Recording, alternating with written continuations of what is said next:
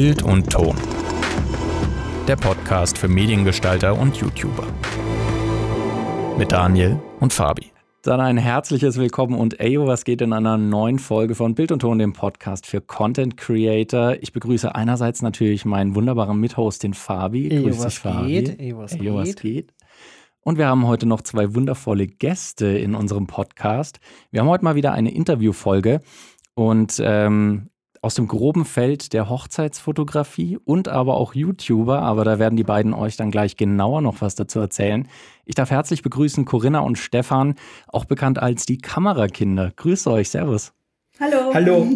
Vielen Dank für die Einladung. Es freut uns riesig, dass wir dabei sein dürfen. Ja, du hast uns ja kurz schon angekündigt, wir sind Corinna und Stefan, wir sind Hochzeitsfoto- und Videografen aus Österreich und machen das Ganze jetzt seit 2018. Sehr cool. Ja, danke auch, dass ihr mit dabei seid. Äh, wir freuen uns auch riesig. Ähm, Im Prinzip, ich kann es mal sagen, wie ich das erste Mal, ich bin auf YouTube einfach über euch gestolpert. Also das war ein Video, was ich von euch gesehen habe äh, zum Thema Fotografie. Ich fand es cool. Ich fand auch äh, den Auftritt einfach sehr sympathisch und darüber ist dann auch äh, der Kontakt erst entstanden. Und ich finde es natürlich auch spannend, dann äh, andere Leute, YouTube machen, hier auch im Podcast zu haben. Deswegen bin ich schon gespannt, was wir so alles von euch erfahren können. Ähm, ich würde sagen, wir steigen auch direkt mal ein. Ihr könnt vielleicht euch einmal ein bisschen noch vorstellen und vor allem, wie ihr in den Bereich der Hochzeitsfotografie gekommen seid, weil das war bei euch ja nicht so ganz linear, sage ich mal. Ja, also die Geschichte ist eigentlich relativ interessant, würde ich jetzt einmal sagen. Es war so, wir haben beide studiert, aber jetzt nicht im Bereich äh, Foto und Film, sondern, also ich habe Maschinenbau studiert und Corinna ich habe Publizistik und Kommunikationswissenschaften studiert. Mhm. Und während dem Studium war es dann so, dass ich krank geworden bin und ja, ich war da ziemlich mit Nierenbeckenentzündungen, reaktive Arthritis und so weiter ziemlich bedient. Das ist so eineinhalb Jahre, vielleicht sogar zwei Jahre gegangen, mhm. bis zu einem Punkt, also wir haben nicht wirklich wo Hilfe bekommen dass wir gesagt haben, wir, oder mehr Corinna, die, die war da immer mehr dahinter, wir brauchen irgendwo eine Auszeit, wir müssen was anderes machen, Kulissenwechsel. Ich meine, zwischendurch mhm. war von Wien nach Innsbruck, wir haben dann sechs Monate in Innsbruck gewohnt, das war aber anscheinend zu wenig und dann haben wir gesagt, wir gehen ein Jahr auf Weltreise. Sehr cool. Ja, also mhm. der, der Start war relativ holprig, weil, also ich war in Österreich ziemlich viel krank und wie wir fortgefahren sind, war ich dann auch noch ziemlich viel krank und ich hab, wir haben also wirklich ungelogen so eine Packung mit Antibiotika und Cortison und alles Mögliche, alles mögliche mitgehabt. Und ich war wirklich okay. die, die, die ersten drei Monate krank. Nach drei Monaten war ich sogar, oder leider, im Krankenhaus in Thailand. Eine Woche lang, genau. Ja, wir haben dann überlegt, ob wir nicht doch heimfahren sollen, ob wir das abbrechen sollen. Aber haben uns mhm. dann doch dazu entschieden, dass wir noch Bali machen möchten und einfach schauen, ob das noch geht. Und mhm. ja, sind sehr froh, dass wir das gemacht haben. Und die zwei Monate in Bali waren sehr gut. Also Genau, wir haben da echt viel Glück gehabt. Wir waren in einer guten, in einer coolen Unterkunft. Der, der Besitzer dort, das war ein Deutscher, der hat uns viel geholfen, der hat uns Bücher empfohlen, der hat uns eine Alternativmedizinerin empfohlen und wir haben dann einiges, oder ich habe mehr umgestellt in meinem Denken, dann eben diese Präparate genommen und dann ist eigentlich wirklich bergauf gegangen. Mhm. Und das ist dann auch so eine Kopfgeschichte. Aber ab Bali ist dann wirklich bergauf gegangen. Das ist jetzt wie lange her? Vier, fünf Jahre? 2016, 2017, oh, ja. Schon noch länger. Mhm. ja. genau, wir waren dann noch drei Monate in Australien und drei Monate in Neuseeland und dann noch mal zwei Monate in Thailand. Genau. Und es Ach, war cool. Während dem Studieren war es so, dass wir dann schon draufgekommen sind während der Krankheit, ja, vielleicht ist dieser typische Weg, also ich wollte immer Manager von irgendeiner Firma werden.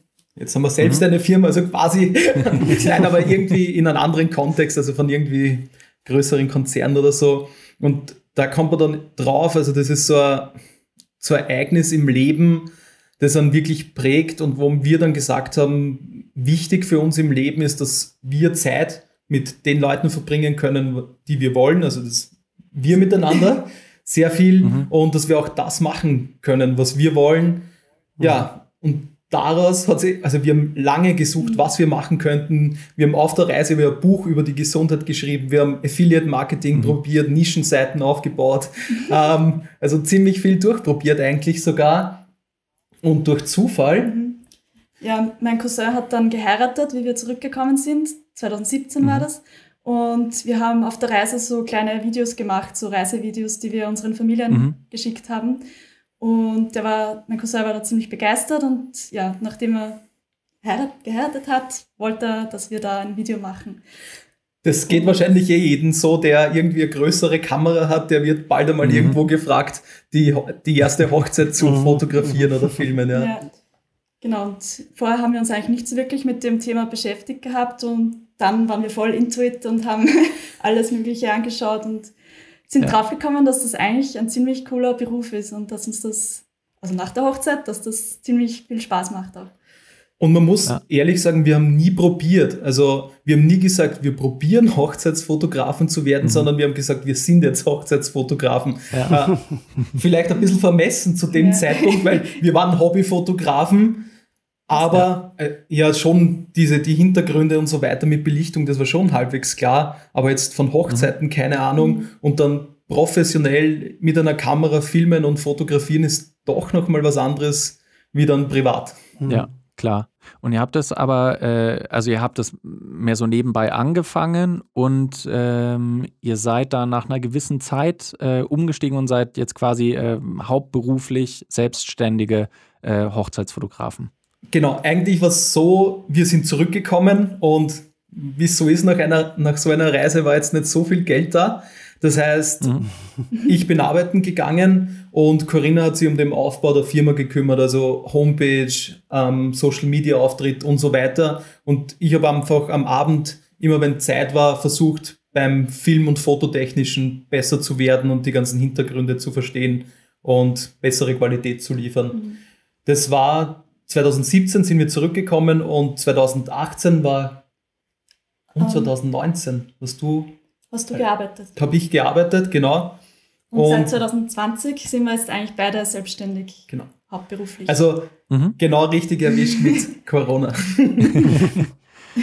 ja, da hat es, glaube ich, viele getroffen, die, äh, die da in manchen Bereichen, die halt einfach von Live-Events äh, zehren oder die das halt einfach benötigen, dass, dass es die da erwischt hat. Das ist natürlich schwierig. Was ihr jetzt gerade aber schon angesprochen habt, was eigentlich bei euch ganz cool ist, ähm, ihr seid ja zu zweit und das wollte ich eigentlich genau auch wissen. Ist es dann bei euch so, dass sich manche Bereiche aufteilen oder macht ihr alles gemeinsam oder ist es so, äh, äh, der eine kümmert sich eher um das und der andere eher um einen anderen Bereich? Ja, also am Anfang haben wir ziemlich viel gemeinsam abgestimmt mhm. und das ist aber ziemlicher Zeitfresser. Ähm, deswegen sind mhm. wir dann nach einer Zeit umgestiegen. Jeder hat seinen Bereich, jeder erledigt seine Dinge die's, wo er halt einfach am besten ist. Das, was keiner gerne ja. macht, bleibt meistens eher liegen. Also jeder macht das, was er gerne macht und was er gut macht und der andere kontrolliert er dann auch nicht dabei oder so, sondern das geht ja. raus, ohne dass wir vielleicht einmal drüber schauen, wenn es irgendwas Wichtigeres ist, aber sonst. Ja, wir teilen uns die Hochzeiten auch so ein bisschen auf dann. Eben, es ist ja so in einer Hauptsaison, haben wir, sind wir fast jedes Wochenende auf einer Hochzeit und unter der Woche bearbeiten mhm. wir dann und da teilen wir uns das dann auch so ein bisschen auf. Okay. Genau. Und ihr habt es jetzt auch gerade schon angesprochen. Ähm, natürlich finden während Corona, äh, ich nehme an, dass das da in Österreich sehr, sehr ähnlich ist zu Deutschland, finden halt einfach Live-Events im Prinzip gar nicht mehr aktuell statt, beziehungsweise halt, wenn dann nur in einem sehr reduzierten Rahmen. Ähm, äh, dass das euch natürlich auch trifft, ist klar. Jetzt ist die Frage, ähm, was habt ihr dann gemacht, als ihr gemerkt habt, okay, ähm, das wird ein bisschen weniger werden auf jeden Fall was ist für uns eine Alternative? Also wie können wir da irgendwie mit arbeiten? Also es hat so, für uns das Erste war, dass wir, bevor wir uns selbstständig gemacht haben, Geld auf die Seite gelegt haben, Art Notgroschen. Mhm. Und wir rechnen das immer in, wie viele Monate könnte ich mehr oder weniger überleben, ohne dass ich Geld verdiene. mhm. Am besten ja. Fall in Thailand. Am besten Fall in Thailand, weil es da günstiger ist. Ja. Nein, und wir haben auf alle Fälle genug auf der Seite gehabt, wahrscheinlich sogar so viel, dass wir eineinhalb, zwei Jahre nichts verdienen müssten. Mhm. Okay. Wir, wir leben sehr sparsam, also wirklich, wir haben ein sparsames Leben und auch der Firmenaufbau. Wir sind jetzt nicht die, die alles gleich kaufen, sondern halt schön langsam aufstocken. Ja. Und deswegen, ja, war, war das Problem jetzt einmal nicht, nicht so groß. Na, natürlich, wenn man Geld spart, dann will man es für was verwenden. Und mhm. irgendwann dann ist natürlich bitter, wenn man es dann für die Lebenserhaltungskosten ausgibt. Wir haben zwei Optionen ja. gesehen für uns, dass wir entweder versuchen, kleinere Aufträge zu machen oder dass mhm. wir Firmenaufträge machen oder komplett was anderes. Mhm. Also kleinere Aufträge waren teilweise möglich. So wie wir uns am Markt positionieren, ist hauptsächlich über Foto und Film für acht Stunden. Das heißt, die Leute mhm. nehmen uns auch so wahr. Wir bekommen sehr, sehr wenige Anfragen für kleinere Sachen. Und das hat man da mhm. eigentlich stark gemerkt. Wir haben Kollegen, die das anders machen und anders forcieren und die haben trotzdem geschafft, den Umsatz zu halten.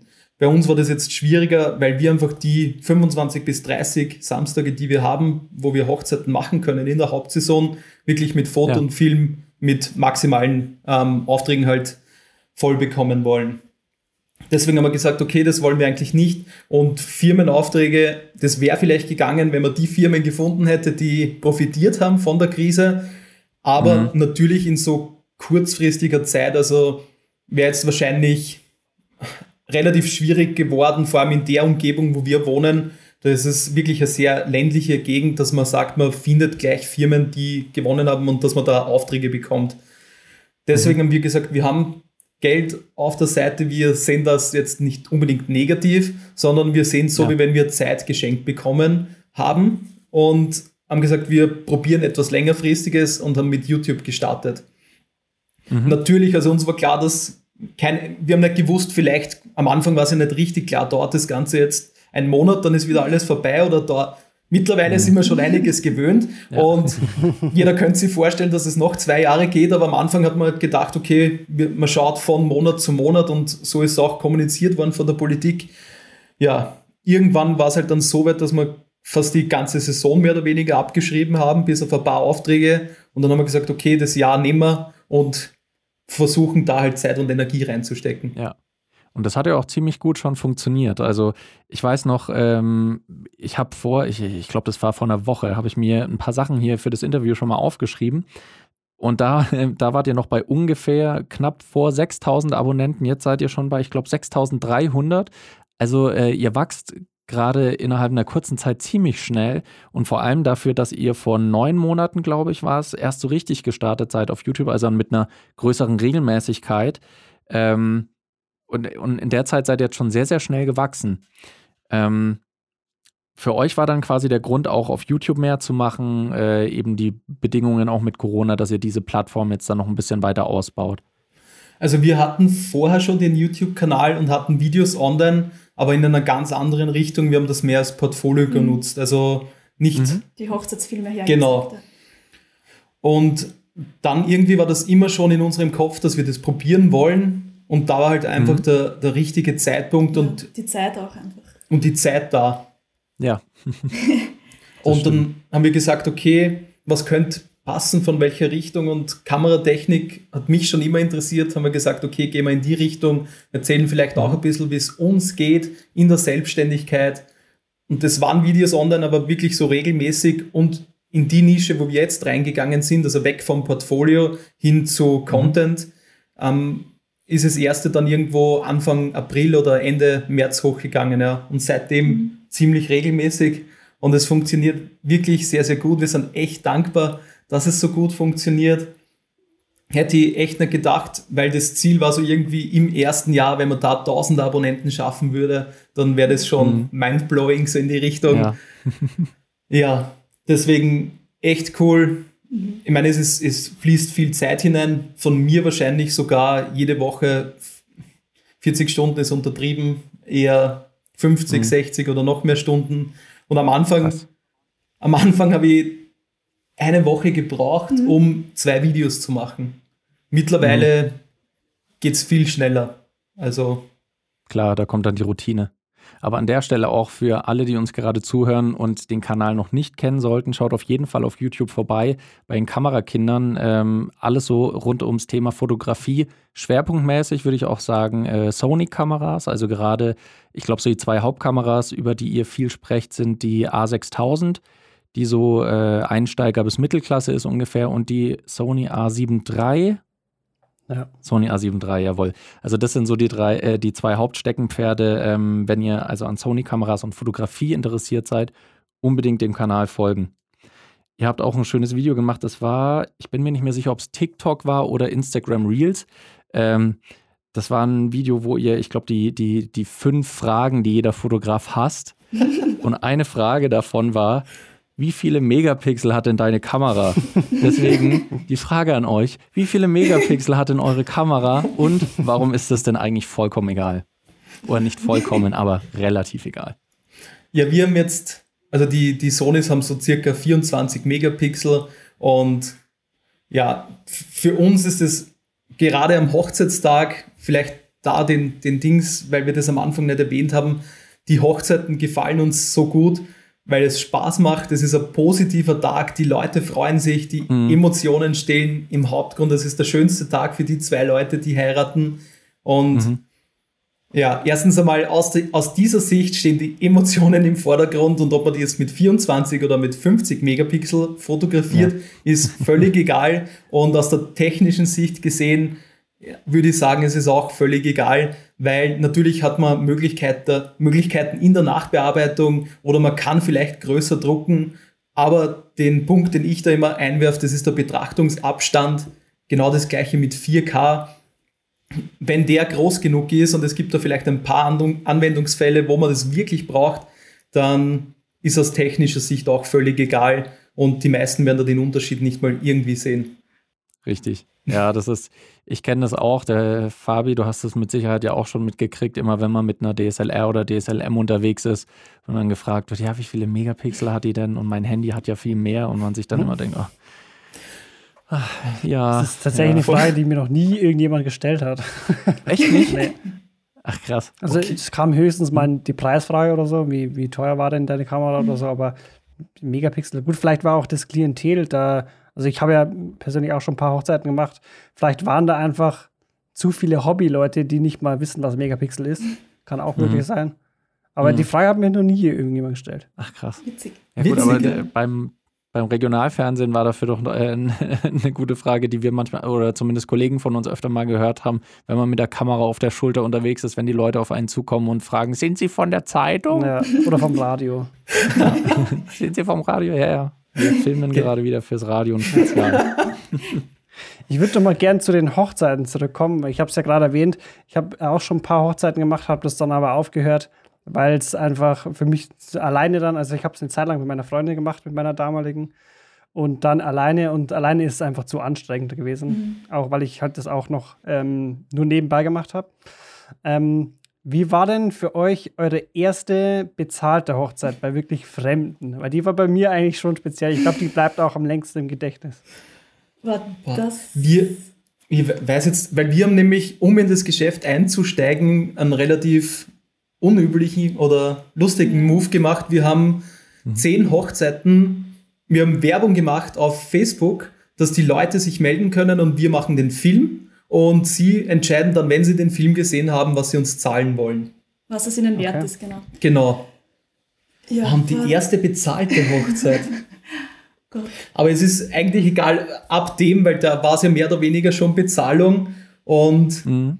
Es ist wirklich extrem stressig und ich kann mich am Anfang erinnern, nach jeder Hochzeit war ich mehr oder weniger richtig fertig, weil ich dachte, okay, das habe ich verpasst, das habe ich nicht richtig gemacht. Ähm, wie sollen wir aus dem, also wir haben mit Hochzeitsfilmen angefangen, wie sollen wir aus dem Material irgendwas machen, was irgendwie einen ja. Film gleich schaut? Also und das ist relativ lange so gegangen. Also das ist sicher die ersten fünf ja. bis zehn Hochzeiten so gegangen, dass Corinna war da gelassener, aber ich war da immer genau. richtig nervös und war richtig fertig.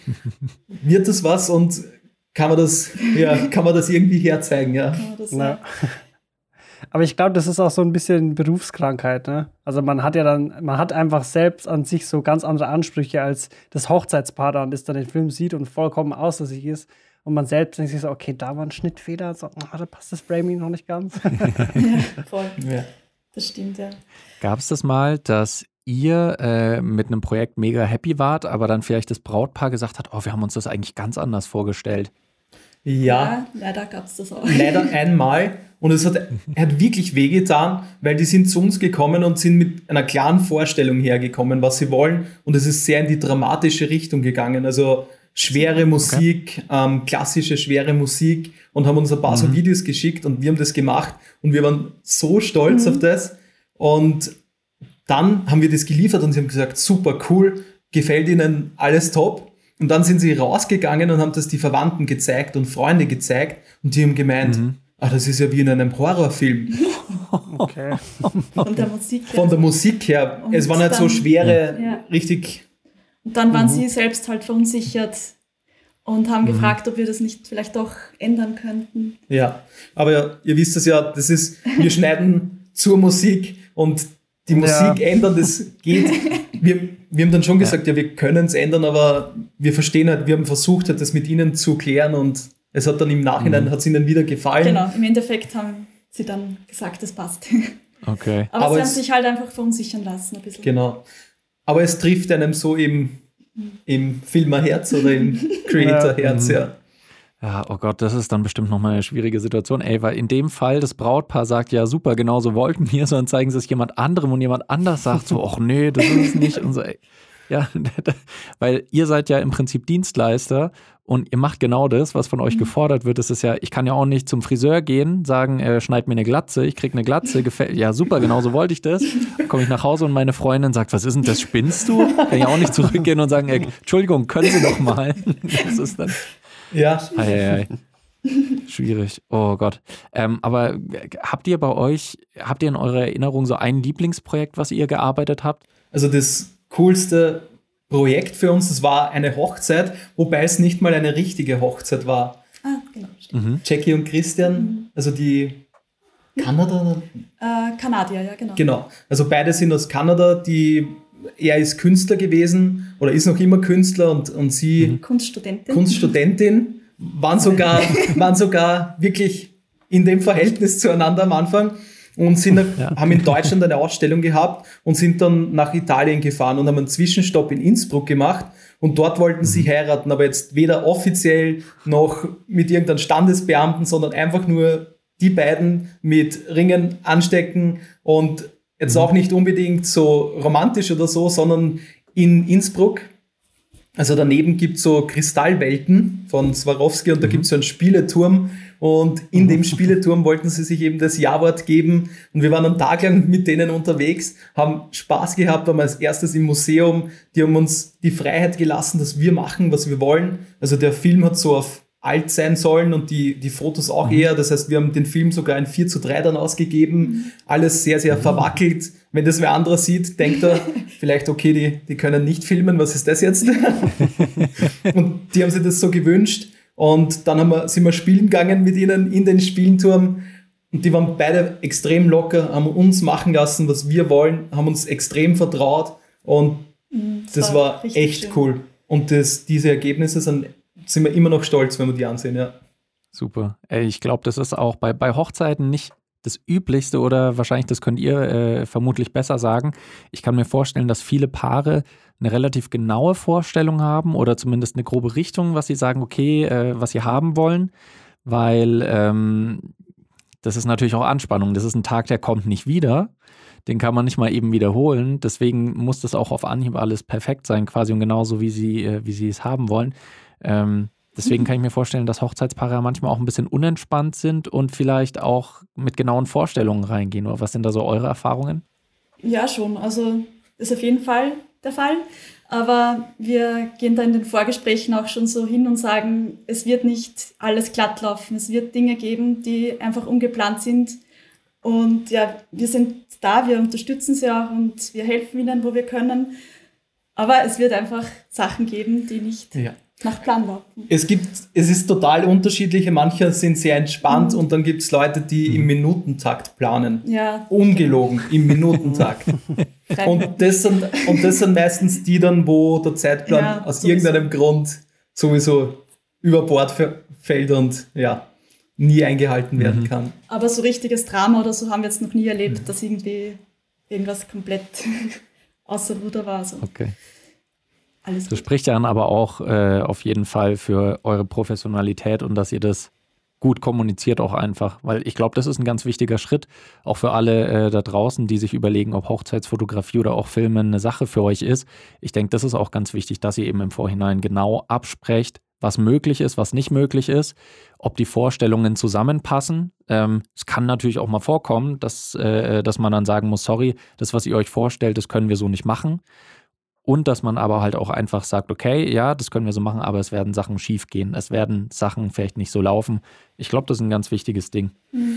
Das ist das Wichtigste ja. überhaupt, dass man sich wirklich im Vorhinein mit dem Brautpaar zusammensetzt und abklärt, was soll geliefert werden, was ist wichtig, weil mhm. man, irgendwie die Brautpaare haben einfach nicht das Verständnis jetzt von Foto und Film. Es wird immer besser durch Instagram und die anderen Apps. Mhm. Aber ja. es ist, sie können vielleicht sagen, ja, das Warme gefällt mir oder aber diese genaue mhm. Beschreibung, wie jetzt etwas sein soll, das ist nicht da. Und dann sehen Sie vielleicht am Instagram-Profil, dass nur diese Highlight-Shots vom Sonnenuntergang da sind, diese gelbe mhm. äh, Stimmung und so weiter. Und Sie haben ja, aber ja. das ähm, Brautpaar-Shooting zum Mittag angesetzt, mhm. also um 12 Uhr.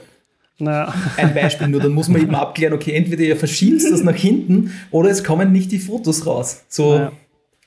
Und und so muss man halt einfach wirklich Stück für Stück durchgehen, welche Personen sind wichtig, welche Gruppenfotos, was ist euch am Tag wichtig. Und da gibt es dann meistens eh nicht so genaue Vorstellungen, also da hat man dann eh mehr die Freiheit, auch das zu machen, was einem Spaß macht. Ja. Mhm.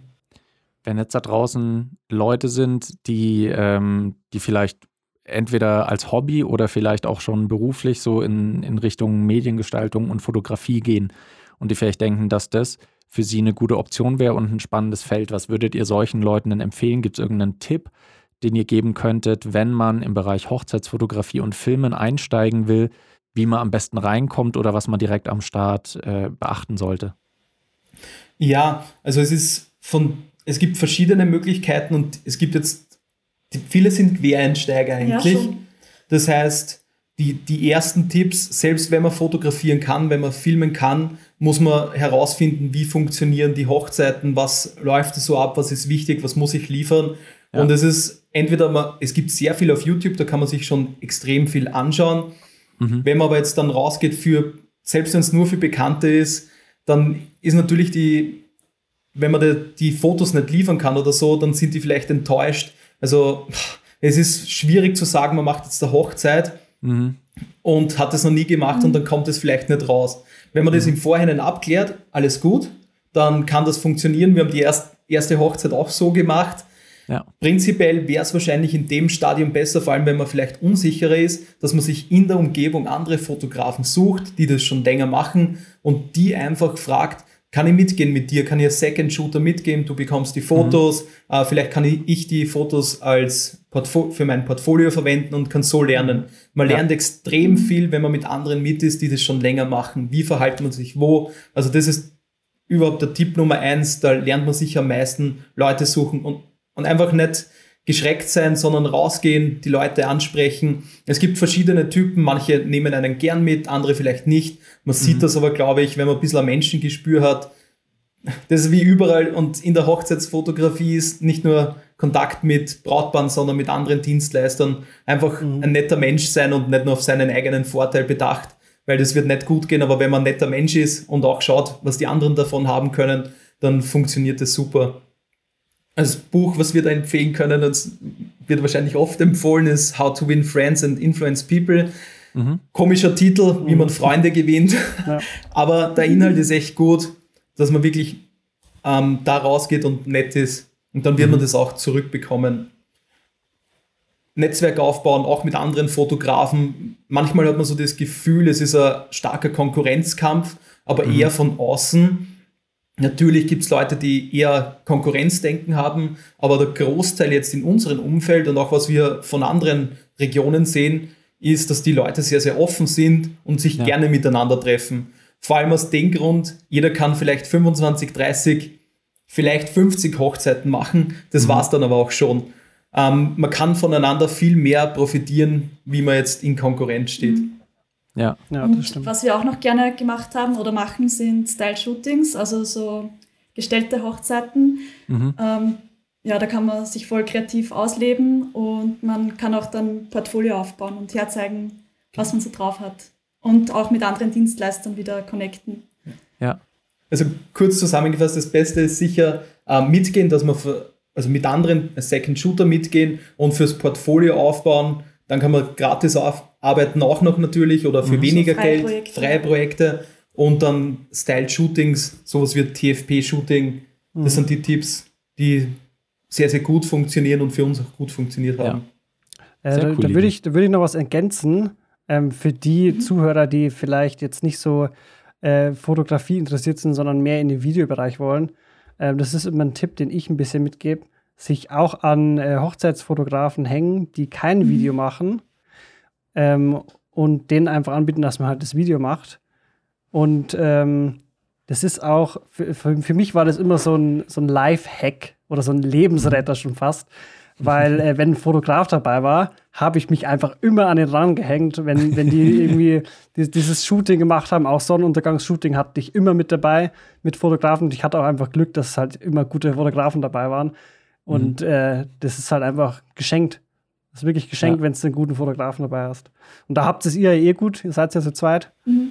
Ähm, da habt ihr ja, glaube ich, auch ein, eigentlich ein gutes Standbein. Ähm, weil das, das bieten ja auch nicht viele an. Viele sind ja auch eher alleine und beides anzubieten, so in einem Paket, ist, glaube ich, schon so ein, so ein einzigartiges Ding. Ist derzeit sicher noch ein Alleinstellungsmerkmal und wer das vorhat, da ist sicher genug Markt noch da, also auf alle Fälle, ja. Ja. Bei der Hochzeitsfotografie, eine Sache, ähm, die, wenn ich fotografiere, was ich überhaupt nicht kann, ist tatsächlich Porträtfotografie, also mit Menschen arbeiten. Das äh, kann ich einfach nicht so gut. Das, und ich glaube, das geht vielleicht manchen Fotografen äh, und Fotografinnen auch ähnlich. Was ist denn ein Tipp, den ihr vielleicht geben könnt, damit Leute sich vor der Kamera auch ähm, ein bisschen wohler fühlen? Also, dass ihr es hinkriegt, dass die Personen tatsächlich auf eine natürliche Art und Weise, aber trotzdem auch auf der Kamera gut wirken und sich gut fühlen dabei. Also vielleicht ganz vorne, wenn wir ganz vorne anfangen, dann würde die ganze, die Firma oder sein, sein Business so aufziehen, dass man schon mal die richtigen Leute anspricht. Und mhm. wenn, wenn man dann die Nische findet, wo man sich selbst wohlfühlt, wo man authentisch sein kann, mhm. ähm, ja, also wenn man die Nische findet, wo man authentisch sein kann, dann ist es das Beste, weil dann sind auch die Leute dort. Also wenn die Sympathie zwischeneinander mhm. passt, dann werden mhm. die Fotos automatisch gut. Und das ist das, wo ich ganz am Anfang ansetzen würde. Natürlich, ja. das braucht seine Zeit, das geht nicht so schnell, aber irgendwann, dass man dorthin kommt, dass man, wenn die Sympathie stimmt, dann geht der ganze Hochzeitstag wie von alleine. Das war ja. das Projekt, wo wir erzählt haben, das hat uns am besten gefallen, da hat die Sympathie gepasst und dann ist das Arbeiten mit Menschen sehr, sehr einfach. Mhm. Und die Leute fühlen sich auch vor der Kamera dann wohl, wenn man ihnen so ein bisschen Sicherheit gibt und die Angst so ein bisschen nimmt vor der Kamera. Und dann beim Shooting selbst, wenn jetzt doch aus irgendeinem Grund es nicht so hingehaut hat und man hat verklemmtere Paare oder so, mhm. dass man mit Bewegung startet. Bewegung okay. ist oder was Natürliches einfach, also zum Beispiel gehen, machen, macht jeder in der Öffentlichkeit einfach Händchen halten und gehen. Das ist jetzt mhm. nicht was Außergewöhnliches, sondern das macht jeder so auch und nicht gleich anfangen mit küssen und mit der Kamera auf einen Meter ja. hin zum Gesicht. Das heißt, langsam ranarbeiten, von weiter weg anfangen, sie gehen lassen, zurückgehen, hingehen, zurückgehen, dann vielleicht in Bewegung versuchen, dass sich die beiden einfach aufeinander konzentrieren, vielleicht auch Witze gegenseitig in die Ohren flüstern. Ja, Musik mitnehmen. Genau, am Schluss meistens, wenn man das macht, so, wenn man das Ganze so aufbaut, und man hat dann am Schluss Musik mit noch, dann fühlen sie sich auch wohler und manche tanzen dann sogar zu der mhm. Musik, also als Vorbereitung für den Hochzeitstanz. Sehr cool. Sehr, sehr gut. Also ich glaube, da sind einige sehr, sehr wertvolle Tipps dabei für alle da draußen, die im Bereich Fotografie allgemein arbeiten wollen, aber auch Hochzeitsfotografie mhm. und Videografie im Speziellen. Also äh, Stefan, du hast ja vorhin schon äh, einen Buchtipp gegeben und hast ja auch gemeint, ihr habt euch das eigentlich so autodidaktisch alles beigebracht. Ähm, und es ist auch gefallen, dass ihr viel über YouTube gelernt habt. Habt ihr denn da vielleicht ein paar Namen, die ihr da droppen könnt? Also für alle, die Hochzeitsfilme, Hochzeitsfilme machen wollen, ist Matt Johnson.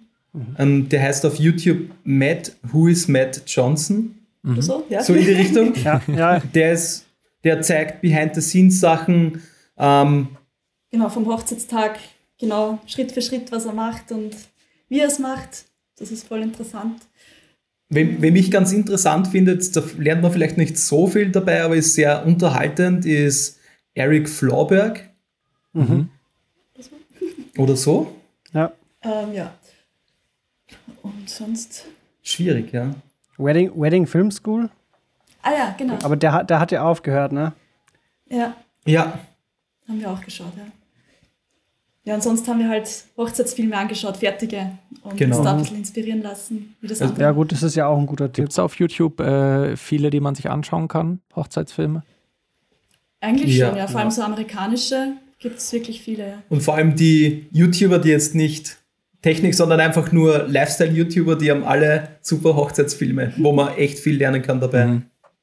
Ja, weil ich glaube, da ist es häufig natürlich so, die haben schon einen, einen Sinn für Ästhetik und äh, wissen auch schon, äh, was sie wollen und holen sich deswegen auch Leute, die es gut umsetzen können. Also ich glaube, mhm. die, äh, die haben da noch mal mehr ein Auge für. Deswegen, das ist, glaube ich, ein ganz guter Tipp. Ja, im, im deutschsprachigen Raum ähm, sind Carmen und Ingo und Julie mhm. und Jill sehr, sehr bekannt. Okay, die sagen mir okay. beide nichts.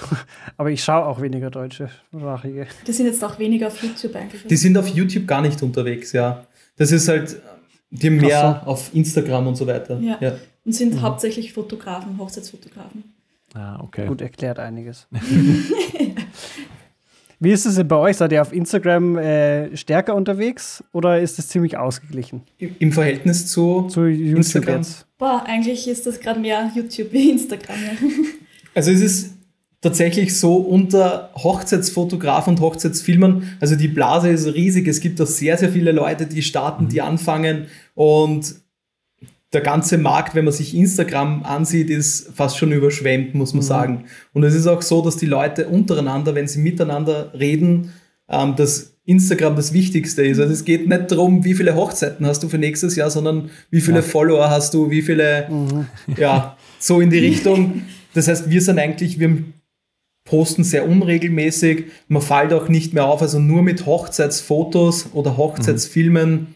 Mhm. Du hast null, ich meine, es wird jeder in einer gewissen Art und Weise spüren, aber ich denke, der Hochzeitsmarkt ist da nochmal besonders. Da ist, das ist so gesättigt, man erreicht da eigentlich fast keine Leute. Mhm. Echt schwierig, deswegen, ja, wir sind jetzt auch nicht so groß auf Instagram und können trotzdem die Brautpaare erreichen. Ja, es dient uns halt als Portfolio einfach und dass wir zeigen, so hinter den Kulissen, was wir so machen. In den Stories, die machen wir schon öfters. Ja. Und das ist ein guter Weg, dass man so ein bisschen die Persönlichkeit zeigt, was einem Spaß macht, dass man Gemeinsamkeiten findet und sowas. Ja. Und auch mit anderen Dienstleistern ja. connected. Also das mhm. funktioniert eigentlich fast am besten. Ähm, Blumen, Dekoration und so weiter. Mhm. Genau. Ja. Da ein Netzwerk ja. aufgebaut. So weit habe ich noch gar nicht gedacht. Und wir haben ja auch über Instagram Kontakt aufgenommen. Ja. Ihr würdet jetzt zum Beispiel auch gar nicht hier in dem Podcast sitzen äh, äh ohne Instagram. Deswegen. Äh, es sind, weil auf YouTube gibt es keine Direktnachrichten oder so eigentlich, ja? ja. Richtig, richtig. Ich glaube, die gab es mal vor zig Jahren, bilde ich mir ein, aber die gibt es mittlerweile nicht mehr. Also da, wenn man halt eine E-Mail-Adresse hinterlegt hat, aber ja, aber das ist natürlich, also mir ging es zum Beispiel so, ich habe halt gesehen euren YouTube-Channel und äh, fand es super und fand es sympathisch, habe dann geschaut, seid ihr auch auf Instagram, ja, zack, mhm. und da kann man dann direkt in die DMs sliden. Voll.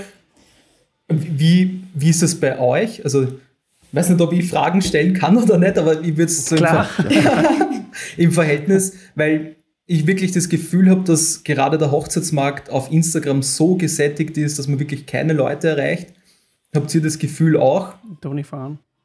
Also man muss auf jeden Fall schon mal dazu sagen, dass sowohl der Fabi als auch ich, wir sind auf YouTube und auch auf Instagram kleiner als ihr. Also äh, deswegen haben wir da generell nicht so viel Publikumsverkehr wahrscheinlich wie ihr.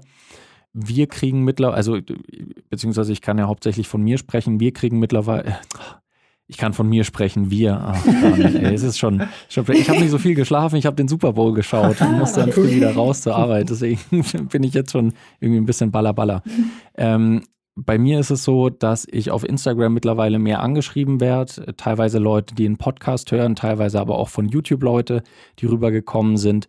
Ähm, meistens sind es irgendwelche Nachfragen technischer Natur oder sowas. Wenn es in den Bereich geht, dass man, äh, dass man irgendwie als Filmer angefragt wird, das ist bei mir eigentlich bisher immer über äh, persönliche Kontakte eher gelaufen. Also das war gar nicht so über unsere Plattformen, ähm, über meine Plattformen. Da ich, ich bin jetzt so hart im Plural drin einfach. Vielleicht ist es auch, weil, äh, weil ihr natürlich im Plural redet die ganze Zeit, dass ich jetzt auch so, ja, also bei uns ist so.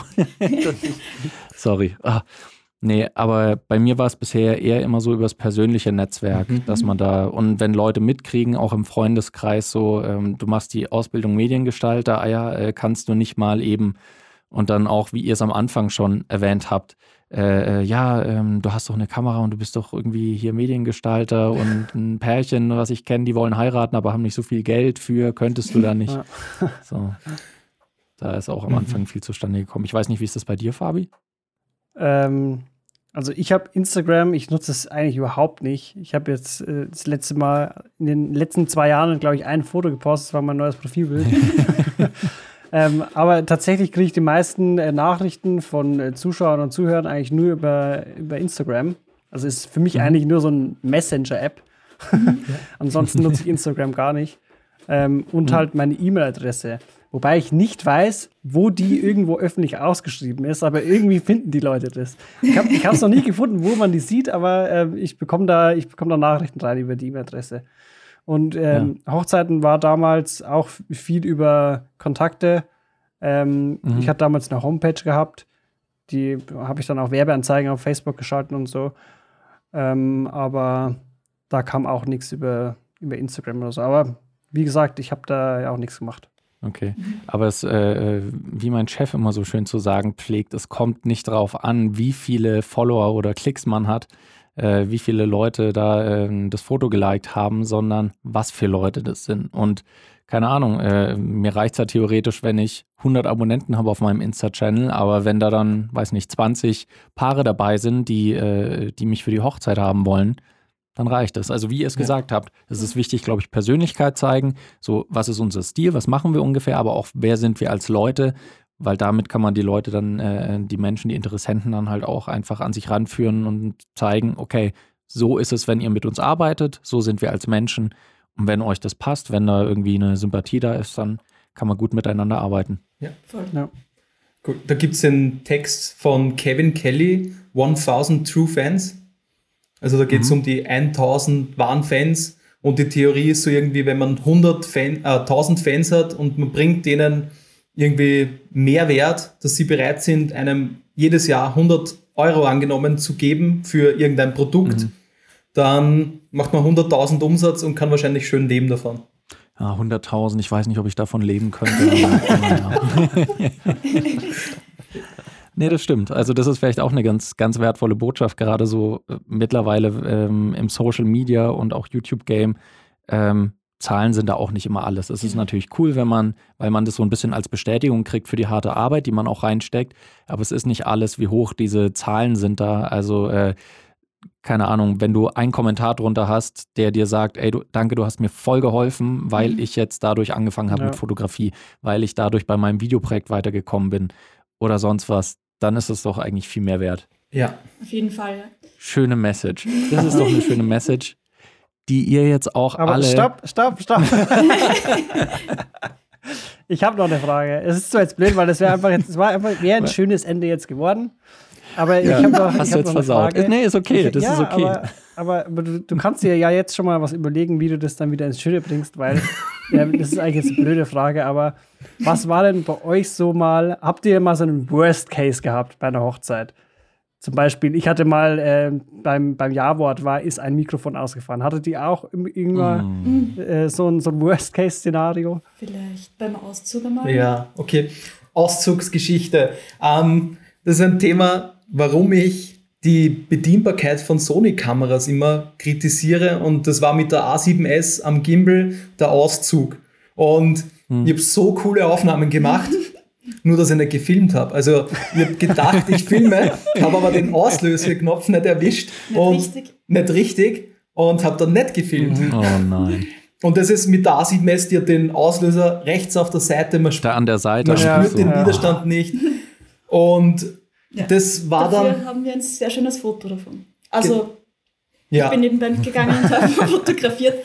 Das Foto ist jetzt nicht schön, weil ich es nicht gemacht habe, aber es, es war ja. eine, schöne, eine schöne Szene. Genau. Wir, wir haben dann überlegt, ob wir das Ganze so ähm, umgehen, dass wir einfach, weil Corinna hat wirklich die ganze Zeit fotografiert beim Rausgehen, mal so eine Art Stop-Motion machen können. Ähm, ja. Oder nicht Stop-Motion, ähm, Hyperlapse. Hyperlapse, ah, genau. Ja. Also das wäre möglich gewesen. Im Endeffekt ist niemandem ja. aufgefallen. Also das ist auch die Message mit, wenn was schief geht. Natürlich, äh, erster Kurs, Ring anstecken und so weiter ist natürlich schon bitter. Man braucht aber vielleicht nicht drei Perspektiven davon, sondern wenn irgendwo eine Safety Cam, eine Sicherheitskamera steht, die das festhält, dann weiß keiner, ob das so geplant war oder nicht. Es werden ja. Sachen schiefgehen. Also gerade ja. wenn man jetzt zum Beispiel zu zweit ist, einer filmt, einer fotografiert, wäre es teilweise doch cool, wenn man Ring anstecken Detail hat und im Vollformat und das ganze Video und Foto. Dann hast du aber die, ähm, den Pfarrer oder Standesbeamten, die Ministranten und die ja. stellen sich vielleicht vor die Safety Cam. Das heißt, es mhm. wird was schiefgehen, es kann was schiefgehen. Die Wahrscheinlichkeit, dass irgendwas passiert, ist sehr, sehr hoch. Fast bei jeder Hochzeit. Hm, mhm. Das meiste fällt ja. aber einfach nicht auf. Das ist auch ein bisschen das Schöne. Man kann, man kann einfach sehr viel faken und es mhm. wird nie jemand mitbekommen. Ja. Was das? Es war kein Fehler, es war eine künstlerische Entscheidung. das ist kein Bug, das ist ein Feature. Ja, was auch interessant war, eine Geschichte noch kurz, ähm, war, wir haben zusammengearbeitet mit einem Fotografen, wir waren nur für Video gebucht und der Fotograf hat mit 24 mm Detailfotos vom Ring anstecken und vom Kuss gemacht. War schwierig, eine Aufnahme zu bekommen. Ist halt dann so irgendwie 10 cm vorm Ring. Ja. Sehr schön. Freut sich auch die Familie. Äh, Entschuldigung, wer, wer, ist der Weirdo, der da gerade vorcreept und irgendwie mit der Kamera bis zum Ring ran. Ich muss mir das gerade bildlich vorstellen, wie sie sich gegenseitig den Ring anstecken und dann ist da so in der Hocke so ein Typ so ganz nah rangefahren. Ey. Ja. ja, vor allem, Super. der ist ja auch im Videobild da drin. Genau. Geht Ach Gott, stimmt ja. Ja, das, das Thema ist dann, was magst du? Entweder du hältst drauf und hast immer ein Videobild oder mhm. du versuchst eine Perspektive zu finden, wo jetzt die Kamera und er nicht drauf ist. Ja. Total schwierig, ja. Mhm. Weil wenn du versuchst, die richtige Perspektive zu finden, ist die Wahrscheinlichkeit, dass das Ringanstecken dauert ja nicht Ewigkeiten, sondern ein paar Sekunden, mhm. vielleicht eine halbe Minute, ja. dass du die meiste Zeit verwackelst einfach. Ja. Ja. Oder halt in der Post äh, rausretuschieren. ja. Zum Glück gar keine Arbeit. Ich weiß mal, ich habe mal ein, Konzert aufgenommen für eine Band. Das war so ein um, ungefähr 90 Minuten langes Konzert in, äh, in Erlangen, im E-Werk war das noch. Also das ist so, ein, so, ein, so eine Eventhalle halt gewesen. Äh, vollgepackter Zuschauerraum. Und dann bin ich im Schnitt und dann waren auch zwei von der Band irgendwann mal dabei, wollten sich halt anschauen, äh, wie das so aussieht. Und dann haben sie gemeint, oh nee, nein, die da in der ersten Reihe. Habe ich mal, hä, wieso? Was ist, kennt ihr die? Oh Gott, ja, das ist ja, nicht Stalkerin, aber die ist schon irgendwie sehr aufdringlich und bei jedem Konzert irgendwie da und so. Oh, nee, oh, die ist in fast je, kannst du die irgendwie, kannst du da irgendwie andere Kameras nehmen, dass man die nicht so sieht? Die war aber halt auf jeder Kamera immer zu sehen ungefähr. Das ist wie, und dann habe ich halt auch versucht, irgendwie drumrum zu schneiden, dass man die halt nicht, nicht immer so präsent sieht, aber so ein Zensurbalken. Halt manchmal nicht. so ein hüpfender Zensurbalken. Ja. Dann immer das Logo von der Band dann immer. Ja. ja. Ja, das ist halt das Ding bei allen Live-Events, bei allen Veranstaltungen, ähm, wo man den Moment nicht wiederholen kann, ähm, wird es zu Fehlern kommen. Man kann eigentlich nur hoffen, dass äh, die Fehler, die entstehen, nicht die großen Sachen sind, sondern dass es kleine Sachen sind. Und mehr als sich gut vorbereiten auf alle mhm. Eventualitäten kann man nicht. Wie ihr es gesagt habt, es kann immer was schiefgehen, aber das ist wahrscheinlich auch das Spannende beim Arbeiten im Bereich der Hochzeitsfotografie und Videografie. Und deswegen ist es sehr, sehr cool, dass ihr zwei, Corinna und Stefan, heute als Gäste bei uns wart. Äh, ihr wart eine sehr, sehr große Bereicherung für uns hier bei Bild und Ton. Ähm, danke im Namen von auch allen Zuhörerinnen und Zuhörern, die sich bestimmt sehr gefreut haben, dass sie hier ein bisschen Expertise erfahren konnten von euch. Deswegen vielen Dank an euch und natürlich auch wie immer vielen Dank an meinen Co-Hoster, den Fabi. Danke auch. Dank, danke auch von uns. ja. Wir hoffen, das war irgendwie geordnet und ja, verständlich. Das war super. Es war ja. 1A. Perfekt, perfekt. genau. Äh, oh, so, und jetzt habe ich nämlich noch was vergessen. Wir haben nämlich eine Tradition ganz am Ende beim Interview mit äh, unseren Gästen, dass wir noch fragen nach einem, entweder einem Film oder vielleicht einem Kanal auf YouTube oder so, den sie empfehlen können, ähm, so aus ihrem Arbeitsbereich. Also es kann bei euch äh, Richtung Hochzeitsfotografie oder Videografie sein, kann aber auch ein YouTube-Channel sein oder ein Film, wo ihr sagt, der ist besonders wertvoll, da kann man besonders viel lernen. Ja, auf jeden Fall, was wir schon erwähnt haben, den Matt Johnson, weil der wirklich viele Videos hat, ähm, so behind the scenes, wo man wirklich viel lernt. Und ansonsten natürlich, weil ihr euch nicht selbst nennen dürft, auf jeden Fall den Channel Kamerakinder. den ergänze ich dann von der Seite. Danke. So. Jetzt haben wir, glaube ich, alles durch. Also jetzt, äh, jetzt habe ich auch noch eine Frage vergessen. Wunderbar, ist gut gelaufen, aber naja. Vielen Dank natürlich auch an euch alle da draußen, an alle Zuhörerinnen und Zuhörer, dass ihr mit dabei wart. Wir hören uns bei der nächsten Folge äh, von Bild und Ton dann wieder. Und ihr seid schön brav und folgt auf Instagram und auf YouTube den Kamerakindern. Wir hören uns dann in der nächsten Folge. Bis dahin, macht's gut. Ciao.